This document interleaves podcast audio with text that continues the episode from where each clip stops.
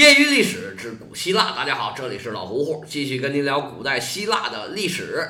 上回书咱们说到，亚历山大神化了自己，稳稳地掌握了埃及。实际上到这里，他东征的目标已经完成了，而且是超额完成。之前就没有提过埃及的问题，他这个时候是完全可以跟波斯议和，大家都开开心心的回家，这事儿就算结束了。不过这么一来，他就会矮波斯一头。当时的传统是谁拥有巴比伦，谁才是天下共主。如果你不能全面的把波斯打败，那么波斯仍然是那个按中国话来讲奉正朔的主流统治者。你亚历山大充其量也就是一个厉害的割据政权。我个人猜想，如果是他爸爸打到这儿，可能已经结束了。而且他爸爸花的时间可能比这个要长得多，毕竟中年人啊谨慎很多。不过亚历山大不是他爸爸，这个时候的亚历山大也只有二十四岁。年轻人梦想的种子在天时地利配合的时候，谁知道会开出多美的花，结出多大的果？话分两头再说，波斯这边，大流士三世回到首都，一直密切地关注着亚历山大的动向，一方面积极议和，一方面积极备战。和谈被拒之后，他越来越清楚，最后的决战。是躲不过去了，于是举整个帝国之力筹备了一场会战，做好万全之策，等待着亚历山大的到来。公元前三百三十一年七月，亚历山大带着军队离开埃及，朝着。巴比伦的方向进发，跟四年前穷得叮当响的亚历山大相比呀，现在的亚历山大可以说是拥有了以前没法想象的资源。亚历山大本人已经从一个毛头小伙子带头冲锋的时候还会被对方围攻的这么一个愣头青，现在已经是一个经验丰富的三军统帅，深谋远虑，威风八面，而他手下的军队也是身经百战。战斗力是越来越强，而且到目前为止，每战必胜，士气高涨。他们各层级的领导团队也都已经很成型了。这个时候，大家都嗷嗷叫着想要去跟波斯人决战。从埃及到巴比伦的直线距离并不算太远，不过在这个地方行军呢，就有一个问题。现在都知道这地方是沙漠地区，沙漠地区是没有办法行军的。他们先是沿着海岸线来到了推罗，然后。朝东到大马士革之后，才向东朝着巴比伦进发，很快就到达了两河的上游地区。两河流域是人类最早的文明。以前我们提过，这个美索不达米亚本身就是希腊语，是两河之间的意思。这两河呢，是幼发拉底河和底格里斯河，两条河都是顺着地形由西北向东南流，基本上是平行的，或者叫并行的。靠西这条叫幼发拉底河，靠东的那条叫底格里斯河。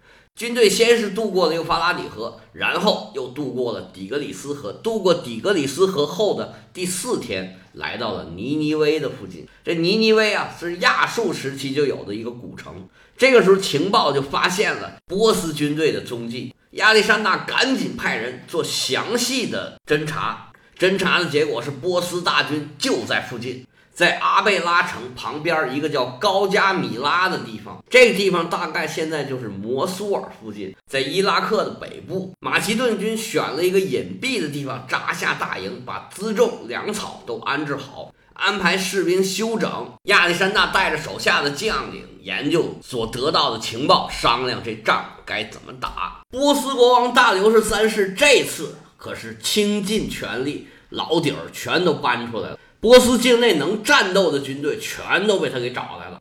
据说有二十四个民族，各种各样的骑兵，各种各样的步兵。这次比较厉害的一个是有十五头战象，还有二百辆战车。这些战车都在车轴上装了巨大的镰刀，起了个名叫“卷镰战车”。这些部队且不说战斗力如何，他们最起码能唬人呐。其实战斗力是真不怎么样。纵观有史以来啊。这个战象就一直是专门负责吓唬人的。反正我看到的历史书里边，战象打赢的好像还没有，没怎么见过。这大象比马可聪明多了，它越聪明就越不听你的，有自己的主意。你让它去冲锋陷阵去送死，它不干。而且大象的给养不是马能比的。马吃草料是一槽子一槽子吃，大象是一车一车的吃。所以战象在很大程度上就是为了吓唬敌人，甚至是吓唬对方的马。因为动物都是怕更大的动物，而这个战车呀，也是被淘汰的战术了。这个马拉战车对战场的要求很高，你战场不平，这战车根本就冲不起来。而且其实你冲过来也没事儿，我给你让开就是了。这就像坦克一样，在现代战争里面，坦克一旦被对方瞄上，那就是一个活棺材，他必须配合着其他的战略战术来使用。所以这次大流士三世。也是想尽了各种办法，像象兵啊、战车呀，这都是没有办法的办法。他就是想把各种可能性都尝试一个遍。还有一个很重要的，就是他要用人数淹没亚历山大的质量。这次会战的人数啊，就更是众说纷纭了。好几个历史学家的记载里面都是人数超过百万。经过后世的研究者把这个水分挤一下，大概应该是超过二十万。大刘是为了战车活动起来方便，特意把整个战场啊都给铲平了，该挖的挖，该填的填，可以说做好了一切准备，就等着亚历山大来会战。马其顿军在营地休息了几天，亚历山大组织手下的将领研究了刚刚得到的情报，商讨对策，安排战术，计谋已定，该来的总是要来，整队开拔。决战马上就要开始了，最后这段行军是夜间进行的。亚历山大军纪森严，夜间行军是绝对不许说话的，保持安静是为了随时可以向敌人发动奇袭。离战场越来越近，波斯人的军营已经看得很清楚了。开始是一点火光在地平线上出现，随后这火光是越来越多，越来越多，越来越多，越来越多。亚历山大看到这么多的军队，也不由得倒吸了一口凉气。人可真多呀！当时马其顿军队就到底是不是马上就攻击，趁夜偷营劫寨，还是先扎营等明天再打？还经过了一番讨论，最后亚历山大决定说不，晚上打，敌人看不见，我们也看不见，我们还是明天光明正大的跟他来一场决战吧。次日清晨，两阵队员。几十万大军在这儿严阵以待，每个人都是又紧张又兴奋。波斯那边二十四个民族的军队啊，各种奇装异服，有些从来没有见过的武器。最显眼的就是前面十五头大象，还有很显眼的就是二百辆分在不同单位里面的卷帘战车，装在车轴上的大镰刀是明晃晃，夺人二目，冷森森，是要人胆寒。这次波斯军队排在前面的仍然是骑兵，他们的一万不死军已经在伊苏斯啊都死光了。现在时间虽然也不是太短了，但是恢复那么大一支有传统、有历史的军队啊是非常困难，现在也都还没恢复出来。所以这次啊。波斯军队虽然人数众多，但是它一个非常大的隐忧就是没有核心的最精锐的力量。波斯军队排在前面的，除了中间有一少部分精锐的步兵之外，全部都是骑兵。他们把战线拉得非常非常非常的长。他的目的就在于不让马其顿军队来包抄自己。这个说明啊，他们对马其顿的战术啊也是有非常深入的研究和探讨的。马其顿这个针锤战术就是用骑兵包抄敌人的侧翼和后方，对敌人进行条块分割，一个一个的把敌人给吃掉。那这回呢，我在两翼啊都是特别的长，不但不让你包抄我，而且我还要包抄你。马其顿军队也是一样，侧翼也是非常薄弱的，一旦被对方打开，同样会陷于被动之中。亚历山大对这一点是非常的清醒，要不怎么是战神呢？而且早已经准备好了应对的策略。双方僵持一段时间之后，波斯开始驱动战象，让这些大象首先发动进攻。结果一上来就掉链子了，这些大象啊，看见这么多大刺猬，它不敢过去。而这大象跟马不一样。这马只要不受惊，它还是受你控制的。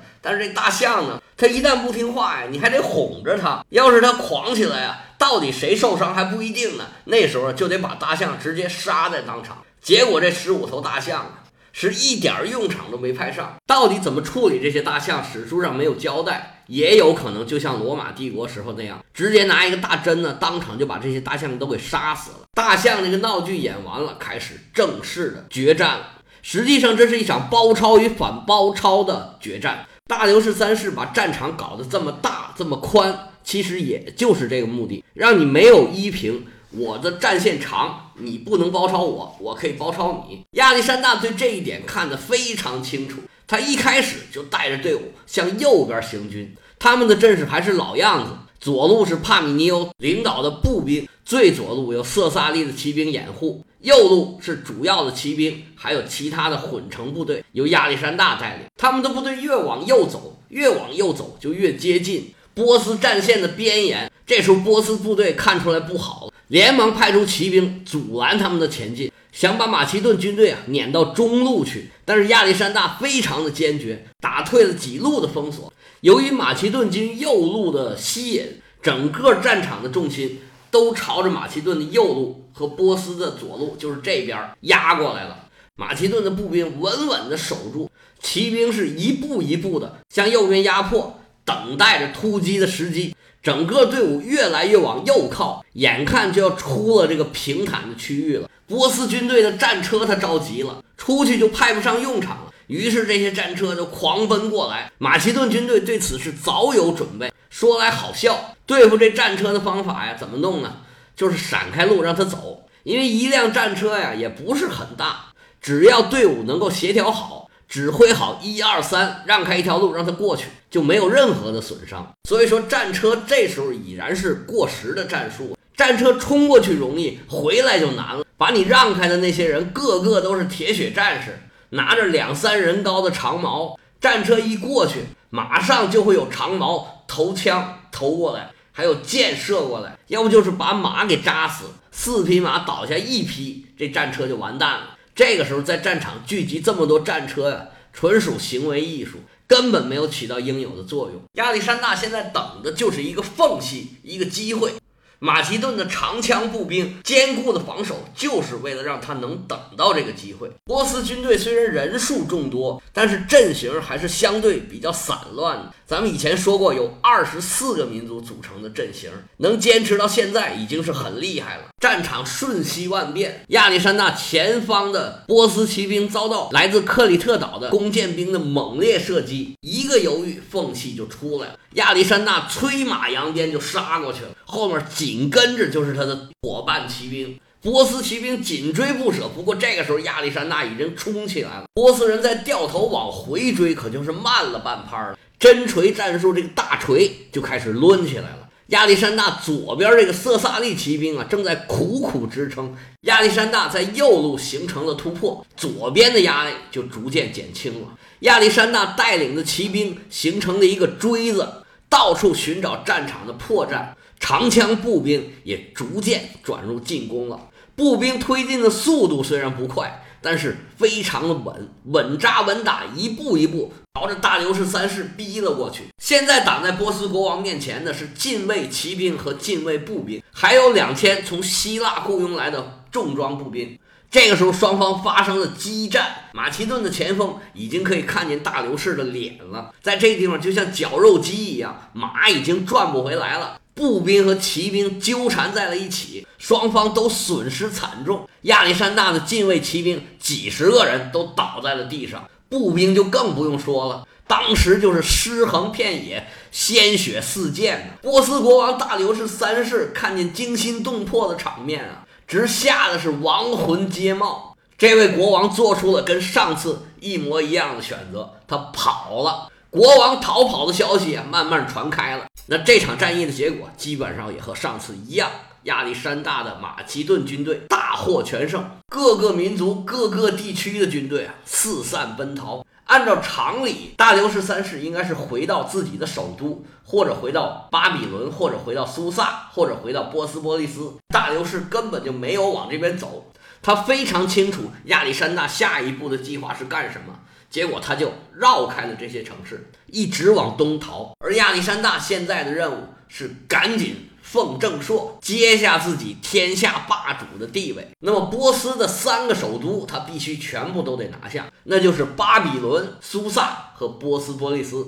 在巴比伦和苏萨，亚历山大都进行了非常盛大的入城仪式，向天下宣布：当今霸主就是我亚历山大。尤其是在苏萨，亚历山大骑着白马，撒着花瓣儿。波斯权贵全部匍匐在亚历山大的脚下，表示臣服。亚历山大拿走的不只有胜利，还有波斯人的黄金。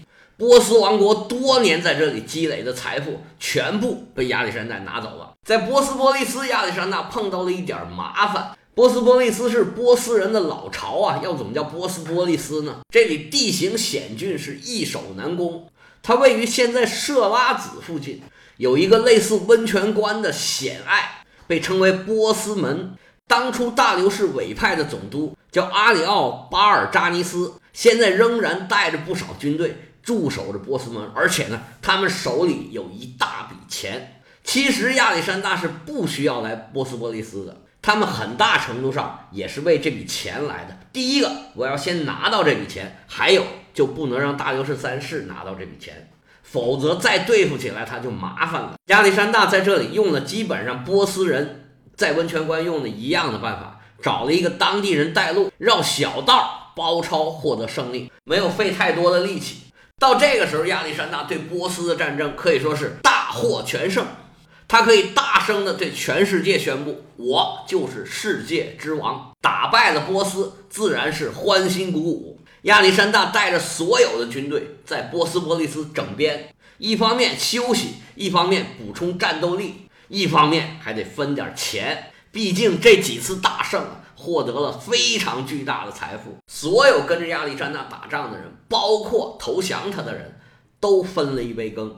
同时，他们一直在关注着、打探着大流士三世的动向。亚历山大在波斯波利斯休整到七月份，带着队伍。开始向北进发，他的方向是埃克巴塔纳。他们得到消息，大流士三世准备在那个地方招兵买马，对他们进行反扑。埃克巴塔纳现在叫做哈马丹，是当时波斯国王的夏宫所在地，位于现在伊朗的西北部，算是波斯的四个首都之一。大流士从高加米拉失败以后，直接就跑到这儿来了，应该他还是有后招的，在战役之前。就有所准备。亚历山大现在最主要的任务就是要找到大流士三世，不管怎么处置他，要有一个处理的方法。拿中国的话来说，这叫前朝余孽呀，不能处理的干净利索，这必有后患。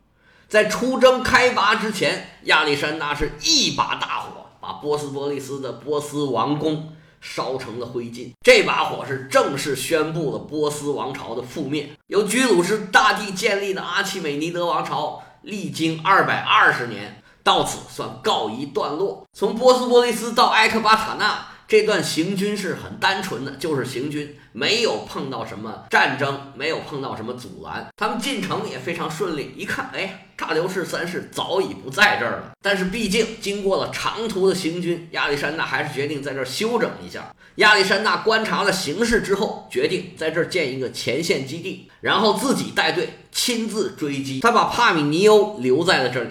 这时候，帕米尼欧已经快七十了，再往东追就是越来越高的山地，就别再折腾老头了。而且呢，留了一半的军队给他，他觉得这么多军队追击大流士三世已经是绰绰有余了。在临走之前，亚历山大收到了一个消息，让他松了一口气。这个消息来自希腊的后方，马其顿出征以来啊，斯巴达就一直跟波斯人勾勾搭搭，他们从开头一直就没有加入过科林斯同盟。当时马其顿是忙于备战，也没时间管他们。斯巴达是一直想找波斯要钱，好反抗马其顿的统治。不过伊苏斯一战败，波斯就没有时间，也没有能力来援助斯巴达了。不过马其顿本身也并不安定，他们在北方跟斯基泰人打的时候遭到了失败。斯巴达人趁着这个机会啊。就招募了很多当时在伊苏斯战败的希腊雇佣军，也找到了不少盟友。在斯巴达北边有一个城市叫做梅格洛波利斯，